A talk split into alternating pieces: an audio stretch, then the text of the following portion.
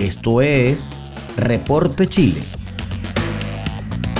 Por Noticias Digital 58, periodismo web de verdad. Sean bienvenidos al resumen informativo de Noticias Digital 58. Les saluda Sara Torres desde la ciudad de Santiago de Chile. Iniciamos. Chile registró 454 nuevos contagios de COVID-19. El Ministerio de Salud entregó durante la mañana de este martes un nuevo balance de COVID-19. En su informe se confirmó el registro de 454 nuevos casos, sumando 1.652.795 desde el inicio de la pandemia. De los nuevos casos, 250 corresponden a personas que desarrollaron síntomas y 102 son asintomáticos. En tanto, 3.851 pacientes están en etapa activa del virus, es decir, en el periodo contagiante de la enfermedad. El Departamento de Estadísticas e Información de Salud confirmó la muerte de cinco pacientes, por lo que la cifra de fallecidos aumentó a 37.449. Por otro lado, se informó que hay 389 pacientes internados en unidad de cuidados intensivos del país, de los cuales 282 están conectadas a ventilación mecánica invasiva. Sobre los exámenes PCR realizados en las últimas 24 horas, se aplicaron 27.906 test que corresponden a una positividad del 1,56%. Avanzamos en las informaciones en nuestro portal web digital58.com.be. Cámara aprobó en general la despenalización del aborto hasta las 14 semanas. La Cámara de Diputados y Diputadas aprobó en general este martes la despenalización del aborto dentro de las primeras 14 semanas de gestación. La iniciativa, que busca modificar el Código Penal para no sancionar la interrupción del embarazo, fue aprobada con 75 votos a favor, 68 en contra y dos abstenciones. Con esto, la propuesta fue despachada nuevamente a la Comisión de Mujeres y Equidad de Género en segundo trámite para resolver las iniciativas que fueron propuestas en el Pleno de la Cámara Baja. Los votos que ponían en duda eran los correspondientes a la democracia cristiana, mismo partido que fue clave en el rechazo de la idea de legislar el proyecto de la Comisión de Mujeres con el voto negativo y decisivo de su militante Joana Pérez. No obstante, y pese al informe negativo de la comisión, la moción logró sortear exitosamente en pleno. Sin embargo, los votos de los falangistas Miguel Ángel Calisto, Jorge Sabat, Joana Pérez fueron en contra, mientras que Manuel Mata y Daniel Bertesí no votaron. El diputado Eduardo Durán catalogó como lamentable la aprobación de la sala y manifestó que buscarán otras instancias para poder revertir la decisión legislativa. Respecto a los votos favorables emanados desde el oficialismo, el parlamentario dijo que siempre en su sector hay algunos diputados que tengan otra posición de la vida, pero en lo global la votación de nuestro sector fue proclive a la vida. Carol Cariola, por su parte, valoró la decisión legislativa y señaló que acá no estamos legislando si nos gusta o no nos gusta el aborto. Yo soy matrona y quisiera que ninguna mujer tenga que abortar. Sin embargo, la realidad en nuestro país es que hay muchas mujeres que abortan por distintas razones, de manera clandestina y sin protección. Por eso es que legislamos por la interrupción voluntaria del embarazo en tres causales. Sin embargo, las otras causales están criminalizadas, añadió. La diputada proyecta que la idea vuelva a la sala en un, plazo no superior a dos semanas para su aprobación en particular. Es el compromiso al menos de la presidenta de la comisión.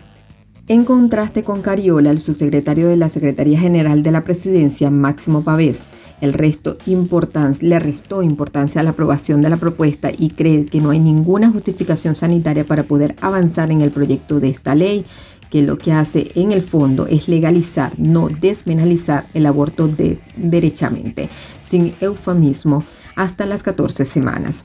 Nosotros tenemos la convicción de que la vida del que está por nacer es un derecho constitucional, de que la vida del que está por nacer es patrimonio de la naturaleza humana y por ende nadie tiene derecho a interferir en esta vida, agregó. Al cierre advirtió que van a hacer todo lo posible para que cuando el proyecto vuelva no cuente con los votos para pasar al Senado y aseguró tener la condición de que el proyecto va a volver rechazado de la Comisión de Mujeres. En esta línea aludió al voto favorable de la parlamentaria Joana Pérez. Pasamos ahora a información política. Presidente Piñera anuncia donación de 100.000 vacunas contra coronavirus a Paraguay. La jornada de este martes, el presidente de la República, Sebastián Piñera, sostuvo una reunión con su par paraguayo, Mario Agdó, para compartir experiencias sobre el manejo de la pandemia y revisar posibles oportunidades de colaboración entre ambas naciones. Durante el encuentro realizado en el Palacio de López en Asunción, el mandatario chileno anunció la entrega de 100.000 vacunas contra el COVID-19, las cuales serán donadas a Paraguay. En la reunión sostenida entre ambos mandatarios, Piñera enfatizó en la importancia de que el Estado chileno le siga colaborando en el manejo de la pandemia del COVID-19 a Paraguay. Hemos acordado hacer un aporte adicional de 100.000 dosis de vacunas que esperamos puedan llegar a Paraguay en los próximos días y colaborar al esfuerzo de vacunación, declaró el presidente. Gracias a su aporte al pueblo paraguayo, el presidente fue condecorado con la Orden Nacional del Mérito en el grado del Collar Mariscal Francisco Solano López. Junto con esto, los jefes de Estado abordaron además la importancia de avanzar en un acuerdo de complementación económica entre Chile y Paraguay, cuya cuarta y última ronda de negociaciones se realizará en octubre próximo. Por otro lado, profundizaron en la importancia de la sustentabilidad medioambiental a través de la producción de energías limpias y renovables y los esfuerzos de interconexión de los puertos del norte de Chile a través de la ruta bioceánica que transita por el territorio paraguayo. Hemos avanzado en materia de integración y especialmente en unir fuerzas frente a los grandes desafíos de los tiempos modernos, manifestó el presidente, quien estuvo acompañado con la primera dama Cecilia Morel y los ministros de Relaciones Exteriores Andrés Ayamán de Salud Enrique París. La visita oficial a Paraguay forma parte de una gira del mandatario que también incluyó su paso por Colombia y Uruguay. Y cerramos con información económica. Economía chilena alcanzaría un 9,5% de crecimiento en 2021 y anticipan fuerte caída en el 2022. El ministro de Hacienda dio a conocer las previsiones de crecimiento del país que tiene el gobierno respecto a este año y al próximo, anticipando un 9,5% para este 2021 y una caída para el próximo. Pese a ello, también prevé una fuerte caída para el próximo 2022. Según la cartera encargada de la billetera fiscal, estiman que la economía crecerá apenas un 2,9 a un 2,5%. Esto fue revelado por el ministro de Hacienda Rodrigo Cerda, la cual fue expuesto entre la Comisión Especial Mixta de Presupuestos del Congreso. El ministro actualizó el escenario económico que vislumbraba el Ejecutivo con un Producto Interno Bruto de 9,5 este año por debajo de lo proyectado por el Banco Central, que estimaba un 10,5% y un 5,5% en la actualidad. La salida de una de las crisis más profundas que ha enfrentado el país se ha dado a una velocidad no vista anteriormente, indicó Cerda.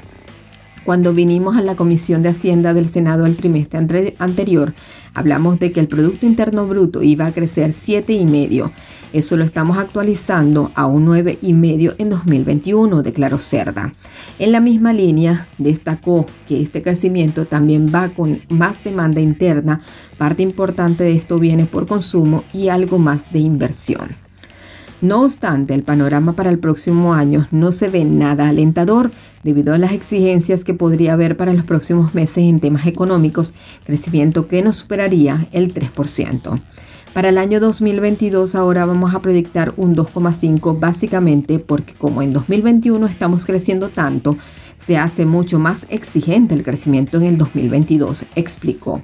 Asimismo, el ministro también hizo hincapié en la inflación que se ha visto recientemente, proyectando que el, índice de precios al consumidor de 4,4% el próximo año, lejos de 3,1% que se calculaba en pasado julio. Frente a este escenario aseguró que hay que preparar al país para futuras crisis, destacando que es importante no ir sobrecalentando nuestra economía, considerando que actualmente se está discutiendo un cuarto retiro de las aseguradoras de fondos de pensiones y que sería la razón detrás de la inflación. Tras el histórico y necesario impulso entregado, debemos volver a una senda de sostenibilidad de las finanzas públicas, concluyó. Y de esta manera finalizamos con el resumen informativo de Noticias Digital 58 desde Santiago de Chile.